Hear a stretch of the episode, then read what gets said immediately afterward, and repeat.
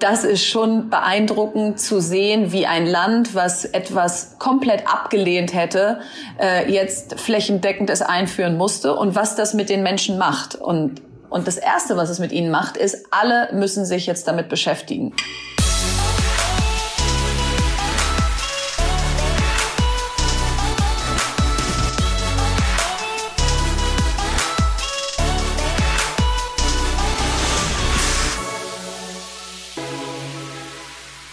Hi, du hast mit deinem Klick auf den Play-Button schon die richtige Entscheidung gefällt. Dafür schon einmal einen herzlichen Glückwunsch. Du hast dich für den Podcast Digitale Vorreiter entschieden, powered by Vodafone. Ich bin Christoph Bosek und gleich spreche ich mit Verena Pauster über unter anderem die Digitalisierung in der Bildung, Schule der Zukunft, Homeschooling. Ähm, das sind nämlich genau ihre Themen. Vorher ein klein bisschen Housekeeping. Wir bringen dir jede Woche eine neue Folge mit phänomenalen Gästen. Du bekommst bei Digitale Vorreiter Know-how, How-to und das Ganze von absoluten Digitalisierungsexperten und äh, naja, und von mir. Wir freuen uns extrem, dass dieser Podcast so gut ankommt und danken euch herzlich für das tolle Feedback und vor allen Dingen auch die Weiterempfehlung. Falls noch nicht passiert, dann abonniere doch diesen Podcast kostenlos. Unten einfach äh, raufdrücken. Digitalisierung ohne digitale Vorreiter ist natürlich einfach rausgeschmissenes Geld. Jetzt widme ich mich aber aus tiefster Überzeugung gerne meinem heutigen Gast Verena Pauster aus Berlin. Hallo Verena, danke, dass du die Zeit für mich und unsere Hörer nimmst. Hi. Hallo Christoph, hallo. In der Digitalszene bist du sehr bekannt, aber wie stellst du dich vor, falls man noch nicht über deine Projekte gestolpert ist? Also im Herzen bin ich Unternehmerin und äh, mache gerne.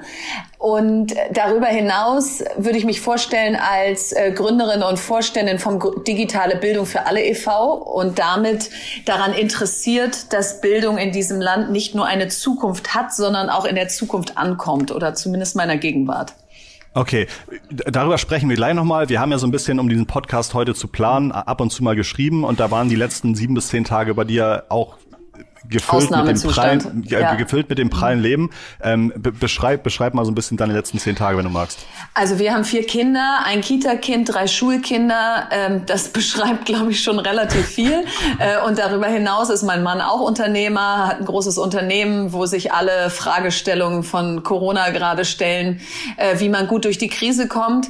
Also insofern ist es ein volles Leben und auf der anderen Seite ähm, hat mich eben auch, wie alle anderen, glaube ich, auch beeindruckt in den letzten acht Wochen, was für ein Zusammenhalt es gibt, digital wie auch im echten Leben, wie Nachbarn sich plötzlich kennenlernen erstmalig ähm, oder wie man sich digital hilft. Und insofern, äh, bei aller Krise und bei aller Anstrengung äh, ziehe ich auch viel Positives und viel Chance aus dieser schweren Zeit.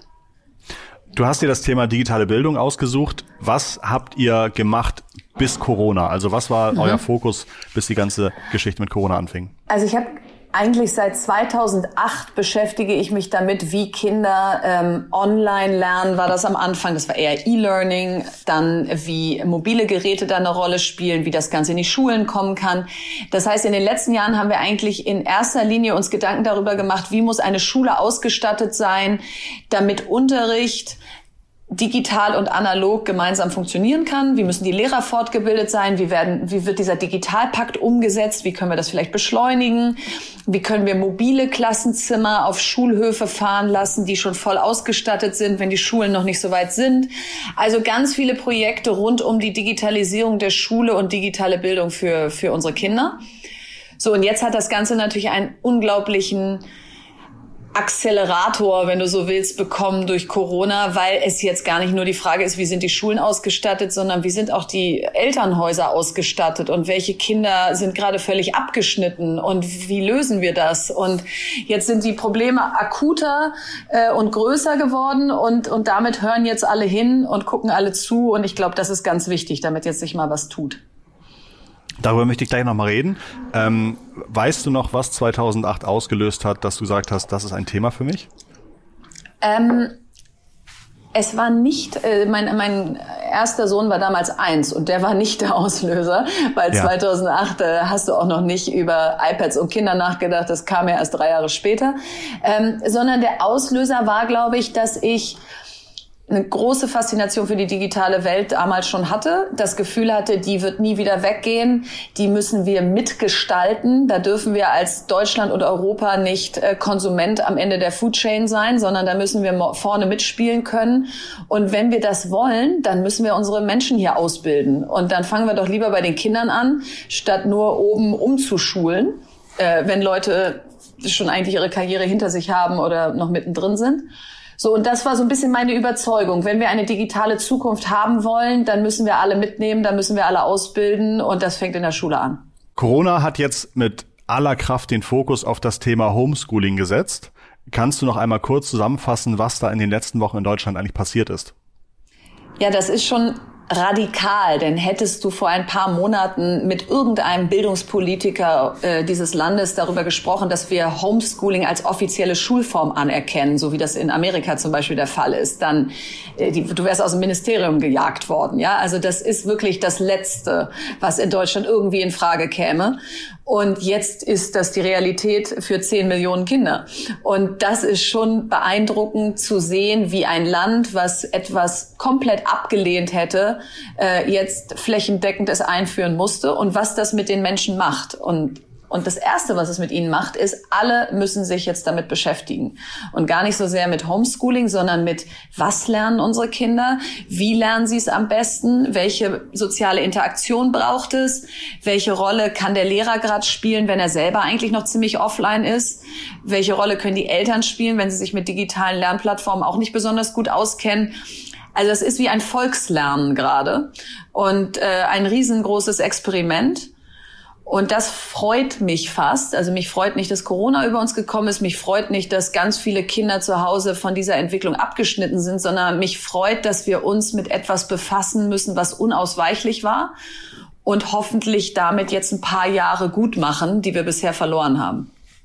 Du hast eben drei Themen schon erwähnt. Die, die Plattform, also die Technik, das Know-how, vielleicht auch der Lehrer äh, und davor schon Ministerium, die Gesetzgebung. Ähm, und hast auch gesagt, vor ein paar Monaten wäre man irgendwie aus dem Ministerium geflogen. Das heißt, auf diesen Ebenen Technik, Know-how, Gesetzgebung, wo siehst du die größten ähm, Notwendigkeiten, sich voranzuentwickeln? Ich befürchte, es ist auf allen drei Ebenen. Also oh Technik ist mal die Grundvoraussetzung, äh, an den Schulen, dass du in der aktuellen Situation, wenn jetzt auch die Lehrer teilweise in die Schulen zurückkommen, aber noch nicht alle Kinder wieder in der Schule sind, muss, muss die Schule online sein. Sonst kann der Lehrer, der da vielleicht von 8 bis 16 Uhr ist, überhaupt nicht mit den Kindern zu Hause kommunizieren, die gerade nicht in seinem Klassenraum sind sondern kann er das eigentlich nur so hintereinander geschaltet machen. Dann wird er auch irgendwann um 10 Uhr abends sagen, ich kann nicht mehr. Es kann also nicht der Dauerzustand sein. Und insofern ähm, ist die Technik die Voraussetzung. Hätten wir Geräte aus dem Digitalpakt schon angeschafft, könnten wir sie jetzt an Schüler verleihen, die zu Hause keins haben. Ähm, gleichermaßen, wenn die wieder zurück in der Schule sind, werden die ja immer noch keins von zu Hause mitbringen können. Dann brauchen sie es also in der Schule. Also das ist die erste Ebene. Die zweite Ebene des Know-hows ist sowohl die Lehrerfortbildung, dass die ausgebildet sind dafür, diesen neuen Unterricht machen zu können. Und damit meine ich gar nicht nur digitale Geräte einzubinden, sondern überhaupt neue pädagogische Konzepte sich, ähm, äh, sich zu überlegen oder sich denen zu öffnen. Und das Dritte ist die Ministerien oder die, die, der, die Behörde, die Schulbehörde hinter der Schule und da müssen wir ran, ja. Also das sind Strukturen, die sind nicht zeitgemäß, die sind viel zu vielschichtig, unterschiedliche Verantwortung. Der eine ist für die Lehrer verantwortlich, der nächste für die Ausstattung, der dritte segnet Technik ab. Es ist ein solches Wirrwarr, dass ich es nicht auf einem Flipchart dir aufmalen könnte, obwohl ich mich seit acht Jahren damit beschäftige. Gibt es weitere Herausforderungen, zum Beispiel soziale Unterschiede? Also ist das auch nochmal ein Thema, bei dem man jetzt merkt, ähm, hat gar nicht jeder einen Computer zu Hause?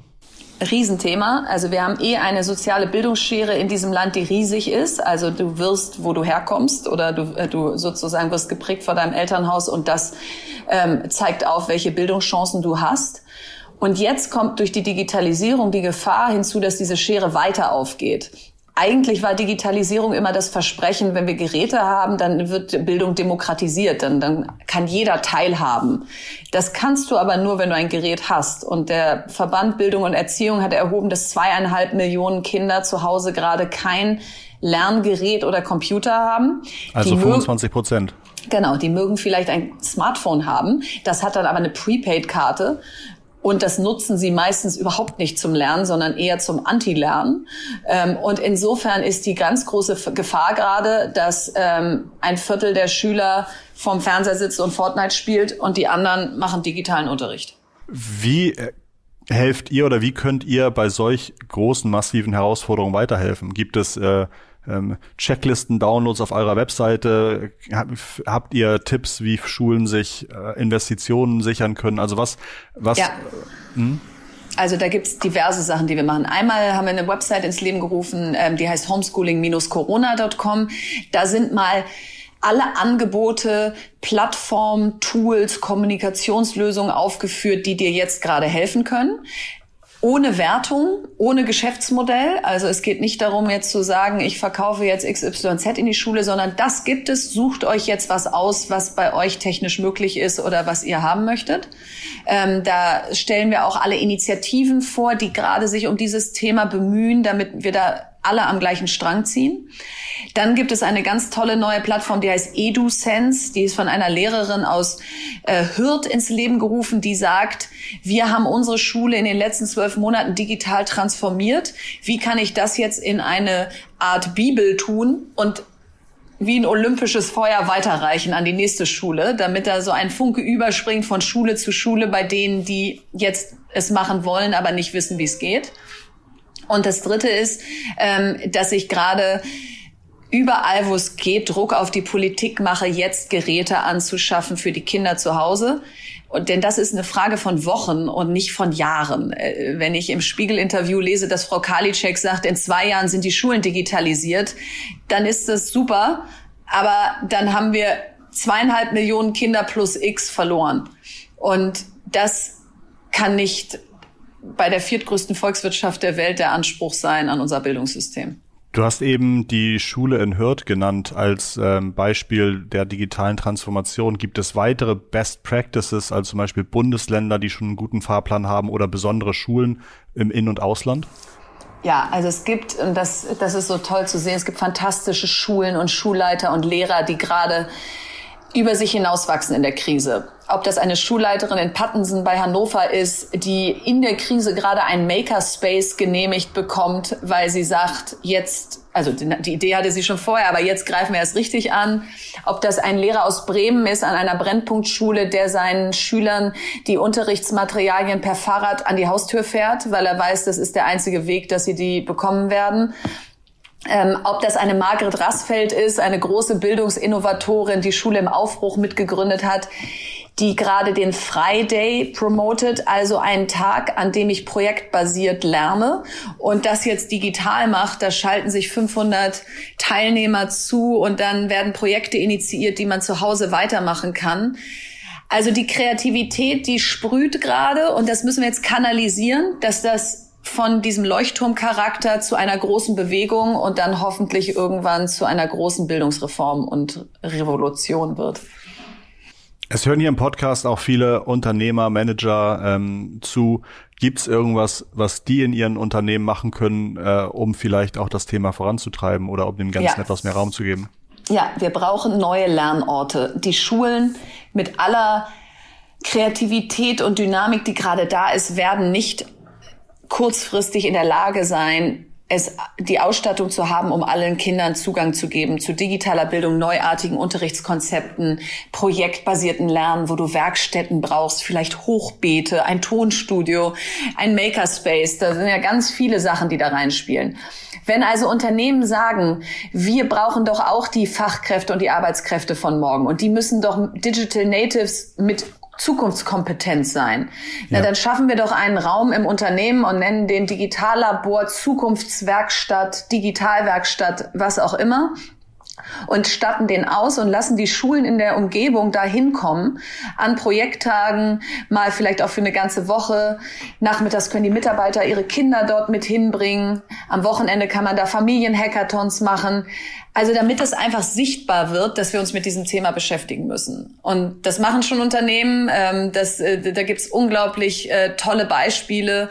Ähm, quer durch die Republik, wo, wo Unternehmen schon, ob das Fiesmann ist, ob das Airbus ist in Ottobrunn, ob das ähm, Facebook hier in Berlin ist mit, der, ähm, mit ihrem digitalen Lernzentrum. Also da gibt es schon ganz viele Ansätze und ich glaube, da können Unternehmen noch, äh, gerade der Mittelstand, mitmachen. Wenn man jetzt mal in die Zukunft guckt, wird das Thema Corona in drei Wochen vorbei sein und dann geht's wieder zurück in die Schule oder was, was ist deine Einschätzung dazu? Nein, also Corona wird noch sehr lange nicht vorbei sein. Es wird vielleicht ja. nicht mehr so im Vordergrund stehen wie jetzt gerade, aber es wird uns begleiten und es wird Schule verändern. Und meine Prognose ist, das Schuljahr 20 2021, also von diesem Herbst bis nächsten Sommer, wird noch ein Hybridjahr sein. Da wird noch nicht jedes Kind wieder in die Schule gehen und wenn nur rotierend. Das heißt, wir brauchen jetzt für die nächsten 18 Monate eine Lösung, wie ein Blended Learning zwischen Zuhause und Schule funktionieren kann, ohne dass Eltern und Lehrer Burnout bekommen und die Schüler nicht wissen, wo oben und unten ist. Und da muss jetzt unsere Energie reingehen. Und so groß oder was so, so groß ich ein Fan davon bin, Visionen zu haben und Pläne zu verfolgen, die über den jetzigen Zustand hinausgehen. So sehr, glaube ich, müssen wir jetzt gerade unsere Energie konzentrieren, dass die nächsten 18 Monate ein Erfolg werden. Und davon profitieren wir dann langfristig. Das sind jetzt die 18 Monate als Reaktion auf die aktuelle Herausforderung. Mhm. Gibt es äh, von euch so ein Drei-Jahres-Meilenstein oder Fünf-Jahres-Meilensteine, wo man sagt, bis dann und dann müssen, also Gibt ja. es da etwas leicht Eingängiges, was man ja. sich irgendwie so im Kopf behalten kann? Wir haben im Prinzip uns seit Jahrzehnten nicht gestattet, Schule wirklich neu zu denken. Wir haben mal ein bisschen die Schulzeit verkürzt und sie dann wieder verlängert und dann haben wir mal das ein oder andere Fach eingeführt oder mal den einen oder anderen Stoff.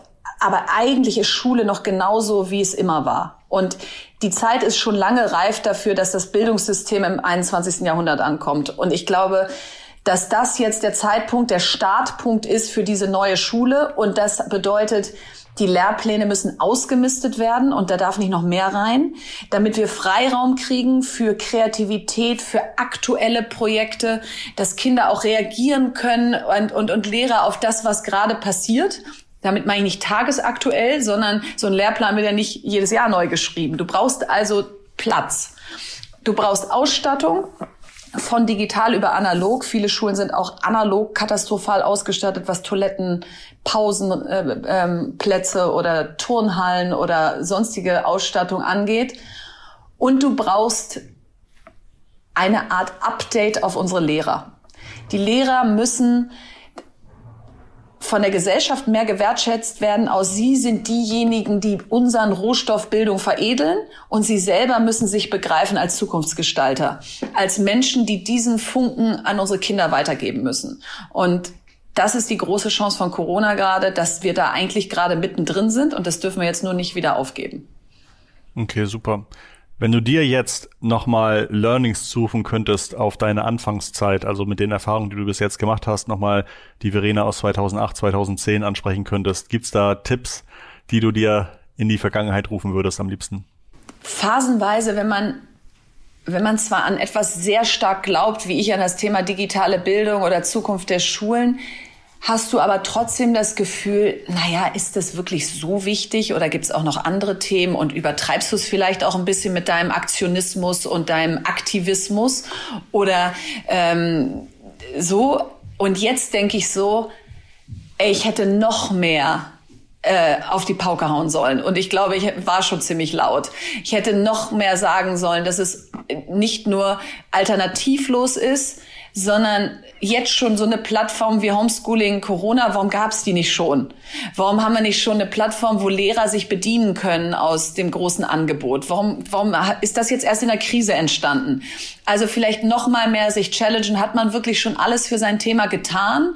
Oder hat man dann irgendwann auch so ein bisschen so einen langsamer, langsameren Rhythmus eingeschlagen, weil man dachte, das reicht doch schon so, wie es ist? Falls man euch unterstützen will, wie kann man das machen? Also der digitale Bildung äh, für alle e.V. ist 100 Prozent gemeinnützig. Ähm, folglich, wenn man Spenden gibt, kriegt man eine Spendenbescheinigung, Spendennachweis.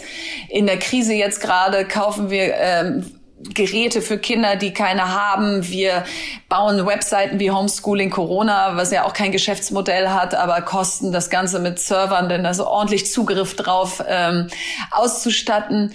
Das heißt, ähm, auf unserer Website kann man, glaube ich, ganz gut sehen, dass wir als unabhängige Organisation Druck auf die Politik machen, aber gleichzeitig auch Lösungen anbieten. Das heißt, wir sind okay, kein super. Lobbyverein, der da ja. irgendwie rumsitzt und sagt, jetzt mach doch mal mehr, sondern wir sind eigentlich unternehmerisch geprägt und wollen es selber ändern. Super. Wir werden auf jeden Fall den Link nochmal in die Shownotes, ähm, in die Shownotes schreiben, damit Super. ihr da ähm, gut, gut hinfindet. Cool. Ich glaube, jetzt habe ich ein relativ, relativ gutes Bild von, von deinen Projekten bekommen, von der Situation, von der Aussicht. Schön. Und auch mich fasziniert es einfach, wie Dinge, die vor sechs, acht Wochen unmöglich waren, auf einmal ja. jetzt doch gehen und vielleicht auch gar nicht so schlecht sind und vielleicht auch diverse Vorteile haben und die Flexibilität oder auch, wo du sagtest, den Lehrplan auszumisten. Ähm, und wir haben immer das gleiche Schulsystem wie vor zig Jahren. Ähm, finde ich, sind so, so wichtige Themen. Und ich glaube, die aktuelle Herausforderung zeigt auch, dass man auch schwierig, schwierige Themen einfach angehen kann, wenn der Wille da ist. Insofern auch ganz, ganz lieben Dank als, als Vater einer noch nicht schulpflichtigen Tochter, dass Sehr ihr da, ähm, dass ihr euch da so reinhängt. Ja, und also vielleicht ein letzter hm? Satz, ähm, wenn du das so sagst.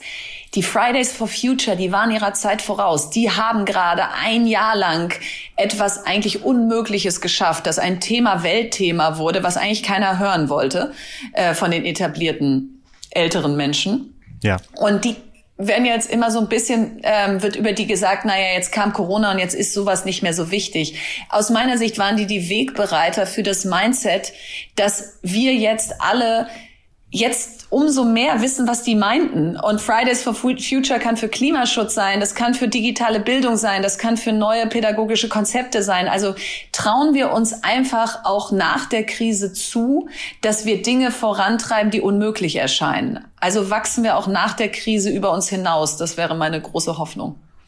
Finde ich ein schönes, schönes Schlusswort. Dank dir vielmals für deinen Input und für deine Zeit, Verena. Sehr ähm, gerne. Denn auch neben Einsätzen wie zum Beispiel für diesen Podcast hast du ja erzählt, dass du hast erzählt, dass du selber vier Kinder hast. Drei ich habe drei und noch einen Stiefsohn, genau, aber ja. in der Summe sind es vier. Ähm, Im Namen auch der Hörer also ganz, ganz herzlichen Dank und viel Erfolg für deine Projekte. Wir verlinken alles in den Shownotes und äh, falls wir sonst was für dich tun können, sag Bescheid. Perfekt. Liebe danke. Grüße auch zu euch nach Hause. Vielen Dank fürs Zuhören. Nächste Woche gibt es die nächste fantastische Folge Digitale Vorreiter. Bis dahin ganz, ganz viel Gesundheit und eine gute Woche wünschen.